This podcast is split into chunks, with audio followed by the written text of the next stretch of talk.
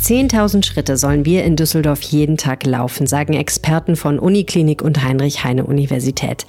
Aber bevor zu Fuß gehen in Düsseldorf richtig Spaß macht und überall ungefährlich ist, muss noch eine Menge passieren, sagt ein Kommunalpolitiker.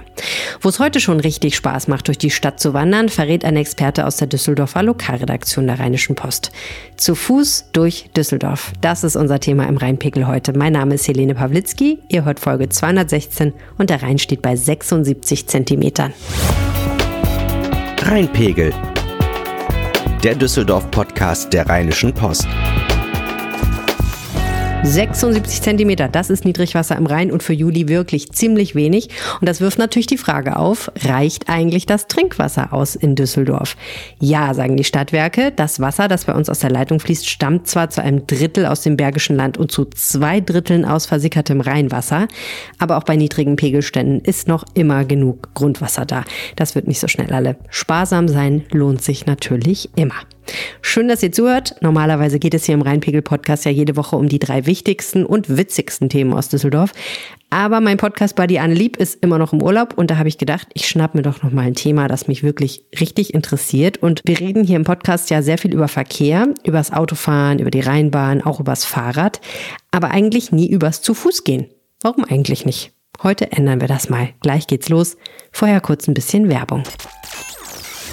Diese Episode wird möglich durch Rheinfire, das Düsseldorfer American Football Team mit einer stolzen Geschichte, einer treuen Fanbase und Spielen, die echte Happenings sind.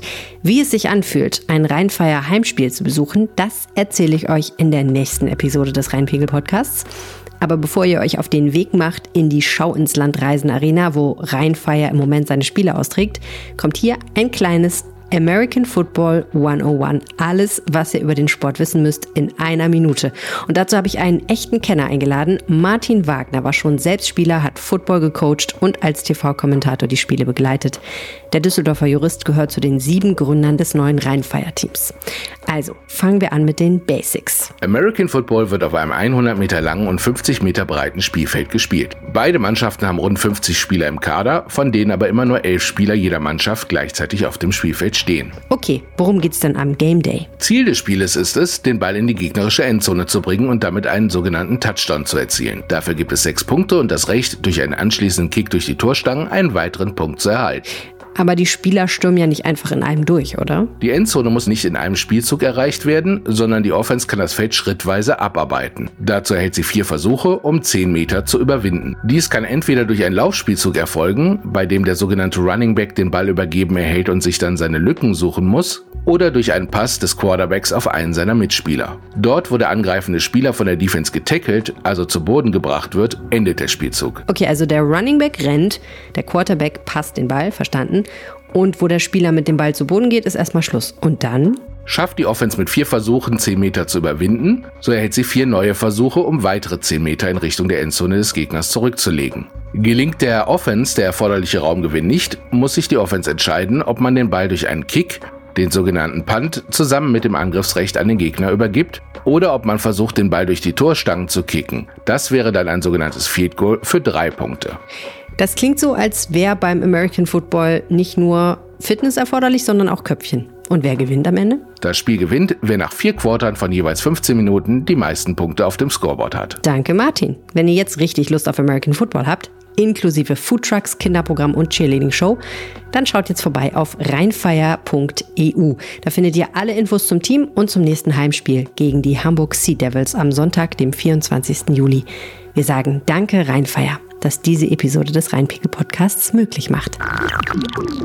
Die Autofahrer haben den ADAC, die Fahrradfahrer den ADFC, Bahnfahrer haben ProBahn. Aber wer vertritt eigentlich die Fußgänger? Naja, Fuß e.V., ein Verein, der sich für die Belange von Fußgängern einsetzt. Seit April gibt es eine Ortsgruppe auch hier in Düsseldorf, deren Sprecher heißt Ferry Weber. Er sitzt für die FDP in der Bezirksvertretung 6, zuständig für Lichtenbruch, Unterrad, Rad und Mörsenbruch. Und genau da, in Mörsenbruch, haben wir uns getroffen. So, jetzt hat uns gerade ein kleiner Guss erwischt, Ferry Weber, und äh, wir sind ein kleines bisschen nass geworden. Das passiert, wenn man zu Fuß geht. Das finde ich aber nicht schlimm. Das ist sogar gut, die Abkühlung bei dem heißen Wetter gerade. Da haben Sie recht. Wir stehen hier im Düsseldorfer Norden an einer Straße, wo wahnsinnig viele Autos geparkt sind, aber man weite Teile, glaube ich, der Strecke nur 30 fahren darf. Eigentlich ein Paradies für Fußgänger, oder?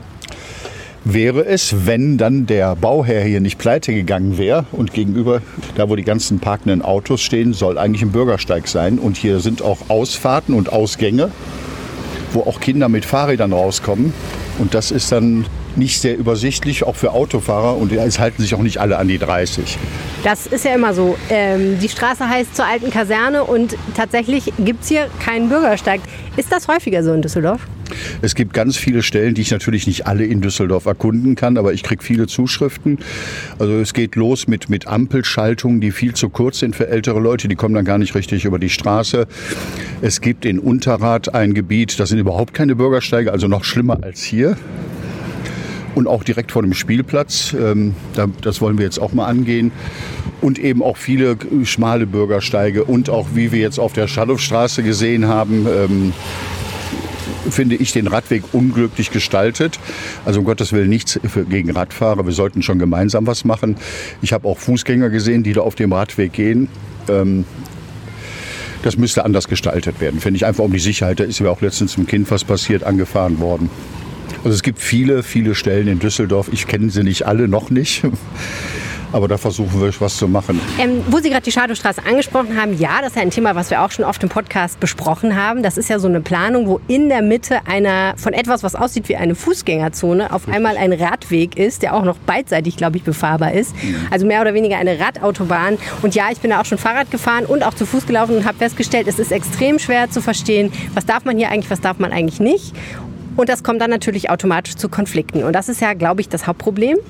Die unterschiedlichen Verkehrsteilnehmer haben alle unterschiedliche Bedürfnisse. Ampelschaltung auch ein super Beispiel. Ne? Fahrradfahrer vollkommen andere Bedürfnisse an Ampelschaltung als zum Beispiel Fußgänger oder Autofahrer. Kann man es denn eigentlich allen recht machen insgesamt?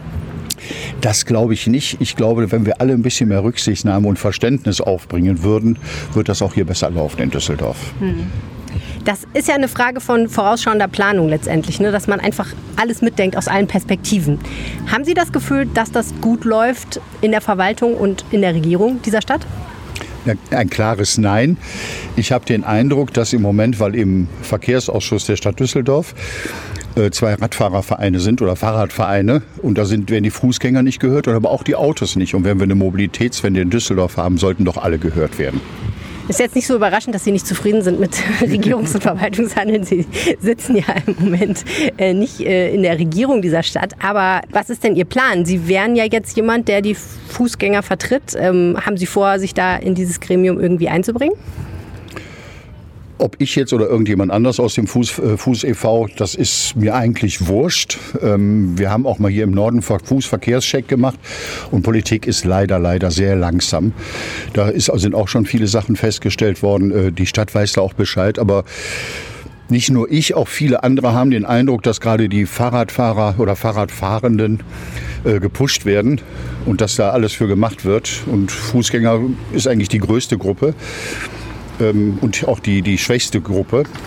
Ja, ist so. Also wir gehen, jeder geht zu Fuß. Und ähm, da hätte ich schon gern ein bisschen mehr. Das liegt ja wahrscheinlich auch daran, dass Wege, die man mit dem Auto zurücklegt, man nicht unbedingt mit dem Fuß zurücklegen kann, weil sie vielleicht zu weit sind. Aber mit dem Fahrrad wäre tatsächlich eine gute Alternative. Also wahrscheinlich ist die Logik dahinter auch so ein bisschen, wenn wir Leute vom Auto wegbringen wollen, dann doch eher aufs Fahrrad und auf die Straßenbahn oder in die Busse, als jetzt, dass sie dann zu Fuß laufen. Also wenn ich ganz, ganz ehrlich bin, und das bin ich, ich bin früher kleinste Strecken mit dem Auto gefahren und habe mir irgendwann mal überlegt, das kannst du auch zu Fuß gehen. Jetzt sind wir gerade in Regenguss reingekommen, was ich jetzt nicht so schlimm fand bei den heißen Temperaturen. Also das habe ich mir schon abgewöhnt und auch das Auto mal äh, mehr stehen zu lassen. Und auch dieses 9-Euro-Ticket finde ich klasse. Also ich habe mir auch eins gekauft und bin vorher kaum ÖPNV gefahren. Jetzt wohne ich so, dass ich innerhalb von einer Viertelstunde in der Altstadt bin mit den öffentlichen Verkehrsmitteln oder in der Stadt.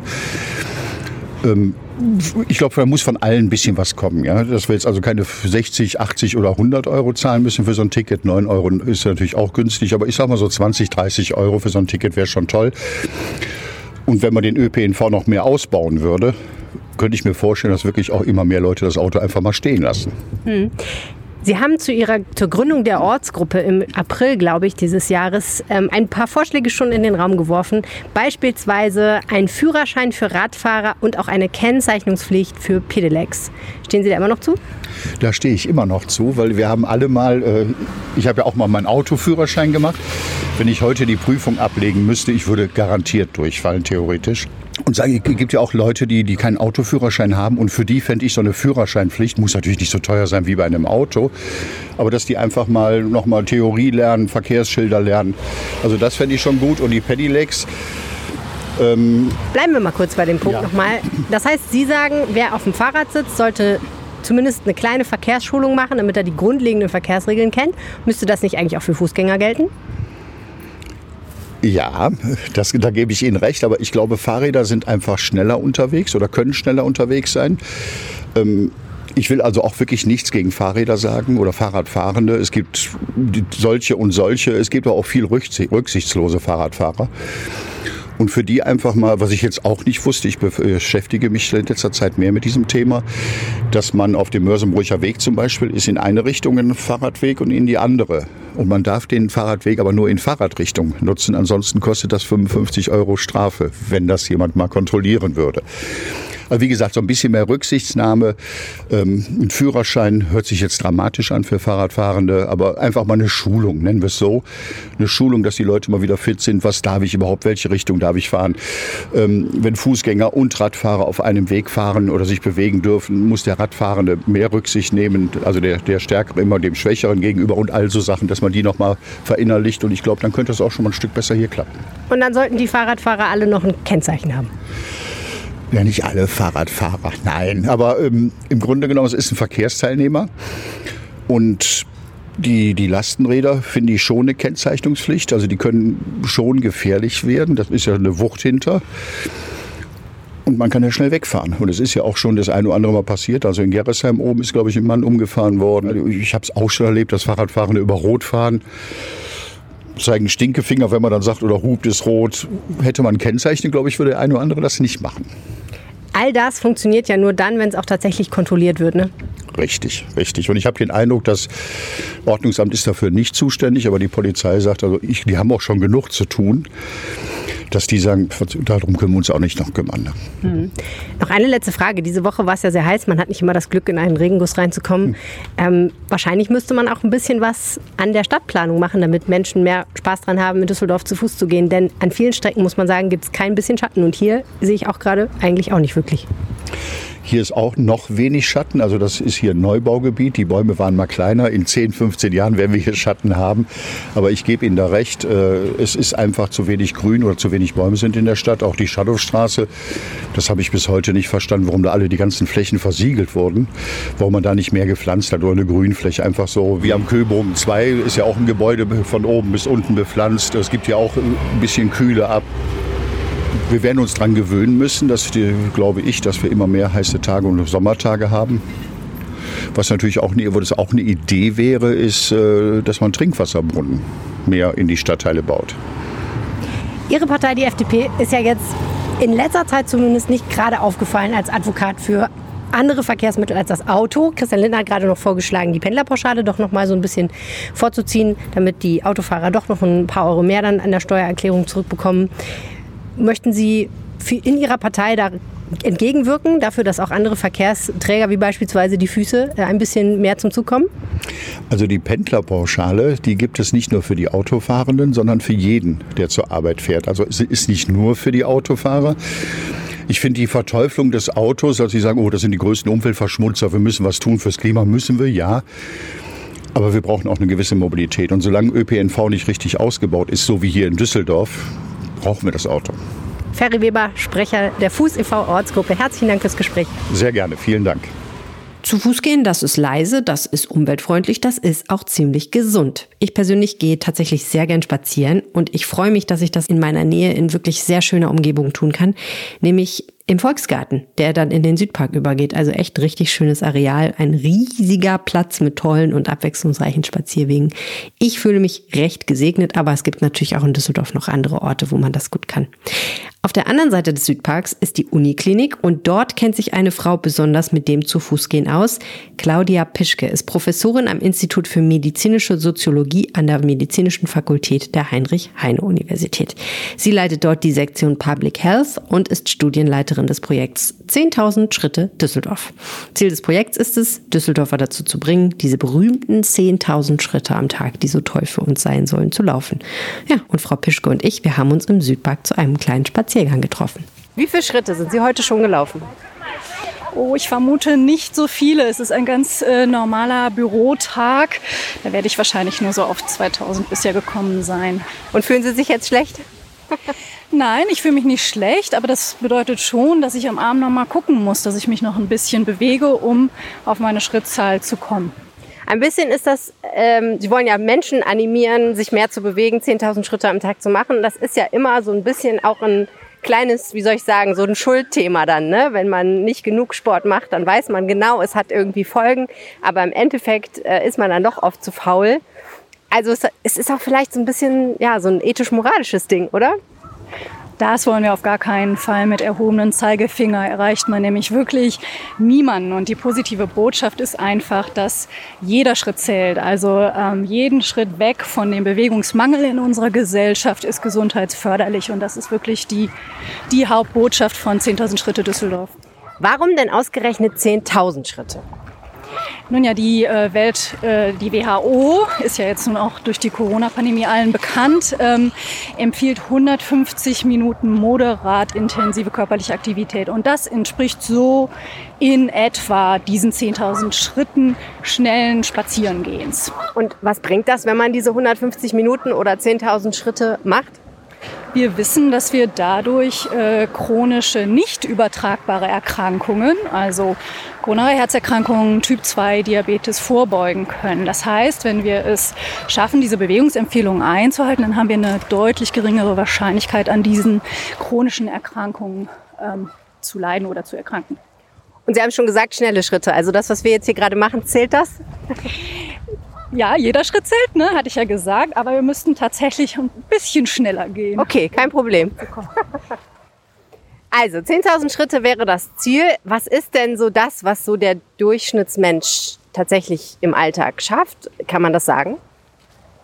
Schwer zu sagen. Also wir haben natürlich ähm, in den ähm, Bevölkerungsgruppen äh, ganz unterschiedliches äh, Bewegungsverhalten, aber wir wissen auf jeden Fall, dass nur die Hälfte der deutschen Erwachsenenbevölkerung es schafft, diese Bewegungsempfehlungen zu erreichen. Das heißt, wir haben diesen vorherrschenden Bewegungsmangel, der sich eben auch durch die Corona-Pandemie noch verschärft hat. Aber da sehen wir auch, dass es tendenziell so ist, dass die bereits Aktiven, also die bereits aktiv waren vor der Pandemie, das noch weiter ausgebaut haben in der Pandemie.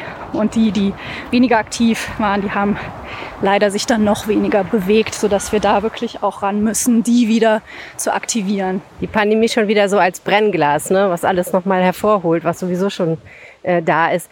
Wie aktiviert man denn die Leute? Wie motiviert man die Leute, 10.000 Schritte am Tag zu gehen? Wir haben sehr, sehr gute wissenschaftliche Evidenz, ähm, dass, dass tatsächlich dieses sich bewusst machen, wie viel ich gehe pro Tag äh, mit Wearable, Schrittzähler-Apps, die auch zum Teil umsonst verfügbar sind oder schon auf dem Handy installiert, dass das ähm, dazu führt, dass wirklich ähm, diese, diese Bewegungsempfehlung dann auch umgesetzt wird. Interessant. Haben wir tatsächlich aus vielen, vielen Studien ähm, langfristige und auch ähm, kurzfristige Effekte gefunden. Okay, also wenn ich weiß, wie viel ich schaffe, motiviert mich das auch noch mehr zu machen. Genau, also das ist also dieser kontinuierliche ähm, Ist-Soll-Vergleich und auf unserer Webseite 10.000 Schritte Düsseldorf.de gibt es auch Empfehlungen, was man da nutzen kann an Apps, Wearables, Trackern und so weiter. Das verlinken wir auf jeden Fall in den Show Notes. Und ansonsten, was tun Sie in dem Programm, um die Leute zu motivieren, außer dass Sie sagen, kauft euch einen Schrittzähler oder kauft, ladet so eine App herunter? ja, also zum einen ähm, haben wir ähm, auch mit Beschilderung gearbeitet in verschiedenen Stadtbezirken, zum Beispiel hier auch in Oberbild. Das heißt, einfach mal darauf achten, 10.000 Schritte Düsseldorf. Wir arbeiten auch in enger Kooperation mit der Stadt Düsseldorf zusammen. Also darauf achten, da haben wir halt eben ausgewiesene äh, Strecken äh, mit einer gewissen Schrittzahl, meistens so 3.000 bis 5.000 Schritte, die man gut abends nochmal machen kann. Okay, also eigentlich so ein, so ein kleine, kleiner Teil oder ein mittelgroßer Teil von dem, was man machen soll, aber damit man einfach weiß, wo läuft man eigentlich lang, denn? Das ist ja oft tatsächlich so aus der Wohnung raus und dann, ne, wo geht man dann hin? Genau, da gibt's ja auch schönere und weniger schönere Ecken in Düsseldorf. Ne? Corneliusstraße macht dann vielleicht nicht so viel Spaß. so. Und ähm, daher haben wir eben auch diese Strecken entwickelt. Die sind auch auf der Webseite ähm, verfügbar. Wir haben die ähm, in der Komoot-App bereitgestellt, das heißt, kann auch jeder nutzen. Und wir haben auch, ähm, man weiß auch aus der Forschung, dass ähm, soziale Vergleichsprozesse förderlich sind für Bewegung. Also das heißt, wenn ich mit meinem Freundeskreis, mit meinem Kolleginnenkreis ähm, an einem Schrittewettbewerb zum Beispiel teilnehme, das ist auch bewegungsförderlich. Und da bieten wir eben auch im Programm die Möglichkeit, an stadtweiten Schritte, Schrittewettbewerben teilzunehmen oder ähm, selbst welche zu organisieren. Total interessant. Und ich vermute, dann begleiten Sie das auch alles und gucken, was funktioniert was funktioniert nicht, ne? Absolut. Das ist eben dann ähm, Sinn und Zweck der Studie, der begleitenden Studie, die wir durchführen, wo wir eben bei BewohnerInnen verschiedener Stadtbezirke in Düsseldorf ähm, gucken, was macht das Ganze, wer nimmt teil, wie wirkt sich das auf das Bewegungsverhalten aus im Vergleich zu einer Kontrollstadt, in diesem Fall Wuppertal. Dann würde ich sagen, freuen wir uns alle auf 10.000 Schritte. Mal gucken, ich werde meine heute wahrscheinlich nicht schaffen, denke ich mal. Aber ähm, ich werde auf jeden Fall mal darüber nachdenken, mir so einen Tracker zuzulegen. Super. Vielen Dank fürs Gespräch. Ja, gern. Mich muss man vom Spazierengehen jetzt nicht unbedingt überzeugen, auch wenn es in manchen Teilen Düsseldorf nicht besonders angenehm ist. Aber eine richtige Wanderung, das habe ich ehrlich gesagt seit der Grundschule nicht mehr gemacht. Mein Kollege Dominik Schneider aus der Lokalredaktion ist da ganz anders. Er wandert für sein Leben gern und hat auch Düsseldorf schon länger mal breite durchquert. Also der richtige Mann für ein paar Tipps, wenn man sein Spaziergehen-Game aufs nächste Level heben will. Herzlich willkommen im Rheinpegel-Podcast, Dominik Schneider. Hallo, Dankeschön. Du bist der Experte der Düsseldorfer Lokalredaktion fürs Wandern, muss man sagen, und vor allen Dingen auch fürs Wandern in Düsseldorf, oder? Ja, kann man sicher so sagen. Ich habe da schon einige Artikel geschrieben, einige Strecken ausprobiert. Hattest sogar auch mal eine Kolumne, ne? Genau, es gab mal die Wanderkolumne, die auf unserer Freizeitseite erschienen ist, wo ich dann einmal im Monat kleine oder größere Strecken in und um Düsseldorf vorgestellt habe. Wie bist du denn zum Wandern gekommen? Im Grunde haben mich meine Eltern schon als Kind immer in die Alpen mitgenommen im Urlaub. Erst die Berge hochgeschleppt, dann habe ich mich manchmal ein bisschen gewehrt. Gerade in der Pubertät war das dann nicht sonderlich cool, aber jetzt im Erwachsenenalter habe ich es wieder für mich entdeckt. Machst in der Freizeit auch mal größere Touren in der etwas weiteren Umgebung und wenn dafür nicht die Zeit ist, gerne auch im Düsseldorfer Bereich. Wandern ist ja sowas, ähm, da denke ich dann oft, okay, also es ist eigentlich relativ easy einzusteigen, aber man sollte sich wahrscheinlich doch nicht überschätzen und nicht direkt am Anfang ganz schwere Strecken laufen, oder? Also ich finde, das ist immer ein bisschen schwer abzuschätzen, was kann man eigentlich schaffen beim Wandern. Ich glaube, viele Leute, die damit einsteigen, sind überrascht, wie viel sie schaffen könnten. Wir bewegen uns im Alltag ja sehr, sehr wenig zu Fuß, zumindest die meisten Menschen. Und wenn man das dann einmal tut, dann merkt man ganz schnell, wie viel bei einem möglich ist und wo vielleicht auch die eigenen Grenzen liegen. Natürlich sollte man nicht direkt eine Alpenüberquerung planen, wenn man sich mit dem Wandern beschäftigen will.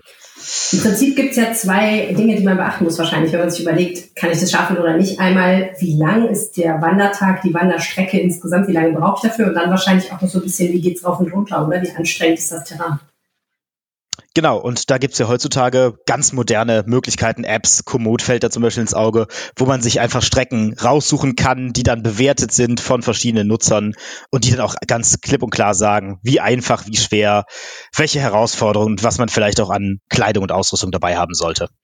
Hm. Wie ist das denn mit dem Wandern in Düsseldorf? Es ist ja eigentlich eine Stadt, die relativ wenig Fläche hat, aber dafür relativ eng gebaut ist. Die würde einem ja jetzt nicht so als erstes als Wanderterrain ins Auge springen. Natürlich, wir sind hier nicht in der Eifel, wir haben hier nicht die, die großen freien Flächen, auf denen man sich stundenlang in eine Richtung bewegen kann, ohne auf Häuser zu stoßen.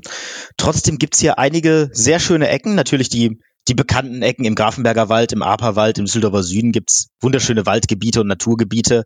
Zum anderen kann man auch einfach ins Blaue hineinwandern. Was ich manchmal sehr gerne gemacht habe, ist einfach zum Rhein zu gehen, an irgendeiner Stelle, wo ich gerade Lust habe oder wo ich gerade bin, mich nach links oder rechts zu drehen und dann einfach geradeaus zu laufen, so lange am Fluss entlang und einfach zu entdecken, was so auf dem Weg passiert, was man dort findet. Man kann auch in einer Großstadt und in der Umgebung einer Großstadt schöne Wanderungen machen. Aber es hört sich schon so an, als würdest du empfehlen, erstmal schon irgendwie ein Gebiet aufzusuchen, wo es ein bisschen natürlicher zugeht und nicht komplett einfach mitten in der Stadt zu wandern. Ja, auf jeden Fall. Ich würde in Düsseldorf zum Beispiel Einsteigern sehr gerne die Odenbacher Camper ans Herz legen. Ein wunder wunderschönes Gebiet mit sehr auf relativ kleinem Raum. Die die große Rundtour dauert ungefähr zwei Stunden mit sehr verschiedenen ja, landschaftlichen Gegebenheiten. Man sieht sehr viele schöne Dinge, renaturierte Auwälder, man sieht große landwirtschaftliche Flächen, man sieht eine historische Anlage, ein altes Römerkastell. Wirklich eine der schönsten Strecken, die wir in Düsseldorf haben und gleichzeitig sehr einfach zu gehen, auch sehr gut ausgeschildert mit sehr vielen Wegweisern und Informationen versehen. Mhm. Ich glaube, für jeden, der sich mal mit Wanderungen und längeren Spaziergängen beschäftigen will, ist das ein sehr guter Einstieg. Wo, wo ist eigentlich der Unterschied zwischen einer Wanderung und einem langen Spaziergang? ich glaube, der Übergang ist auf jeden Fall fließend. Ähm, Im Grunde ist es die Länge. Ne? Wer eine Stunde unterwegs ist, ist wahrscheinlich dann eher spazieren gegangen und dann je nach persönlicher Konstitution, nach persönlicher ja, Leistungsfähigkeit. Ab wann man es dann als wirkliche Wanderung definiert, ist, glaube ich, jedem selber überlassen. Aber im Grunde ist es dieselbe Tätigkeit. Hm. Düsseldorf ist ja auch relativ flach einfach. Ne? Das ist natürlich ganz gut für Einsteiger. Genau, das ist für Einsteiger sehr gut, wobei man das gerade in den äh, östlichen Stadtbereichen Richtung Grafenberger Wald, Richtung Aperwald nicht unterschätzen sollte. Da steht man gerne auch mal vor einer relativ knackigen Steigung. Zum Beispiel, ähm, wo würde man da anfangen mit einer Wanderung? Im Grafenberger Wald, im Aperwald kann man zum Beispiel sehr gut an den Parkplätzen am Wildpark anfangen. Da kann man sich, wenn man will, den Wildpark noch angucken. Ansonsten geht man einfach in die andere Richtung. Und da gibt es dann diverse, ja, Rundstrecken, einfache Strecken, die man gehen kann, die auch relativ gut ausgeschildert sind und wo man dann wirklich die sich fast ein bisschen wie im bergischen Land fühlt, wenn es da durch die verschiedenen Wälder hoch und runter geht. okay. Was sollte man unbedingt einpacken, wenn man wandern geht? Gerade wenn man jetzt wandern geht, ist das A und O trinken. Ne? Also man unterschätzt wahnsinnig schnell, wie viel Wasser man gerade bei warmen Temperaturen beim Wandern ausschwitzt und dann auch wieder zu sich nehmen soll, damit man einfach bei Kraft und bei Energie bleibt. Mhm. Ansonsten, ja, empfehle ich Schuhwerk. Man braucht jetzt nicht die schweren Wanderstiefel, wenn man durch den Aperwald stapfen will, aber es sollten vielleicht auch nicht unbedingt die die Lack- und Lederschuhe oder bei den Damen die High Heels sein. Eignen sich denn Turnschuhe eigentlich? Auf jeden Fall, ja. Ich würde sagen, man kann mit Turnschuhen gerade hier in diesen Bereichen relativ weit kommen. Sobald man dann in Richtung der Mittelgebirge fahren möchte, vielleicht in die Richtung der Eifel oder in den Harz, da braucht man dann schon Stiefel, die einfach ein bisschen mehr Sicherheit geben gegen Abknicken. Aber ich denke, wer hier im Düsseldorfer Bereich unterwegs ist, kommt mit Turnschuhen schon sehr weit, ja. Cool. Wie viel Wasser nimmst du mit, wenn du losgehst? Äh, wenn ich hier unterwegs bin, würde ich persönlich für mich rechnen für zwei Stunden einen Liter mindestens.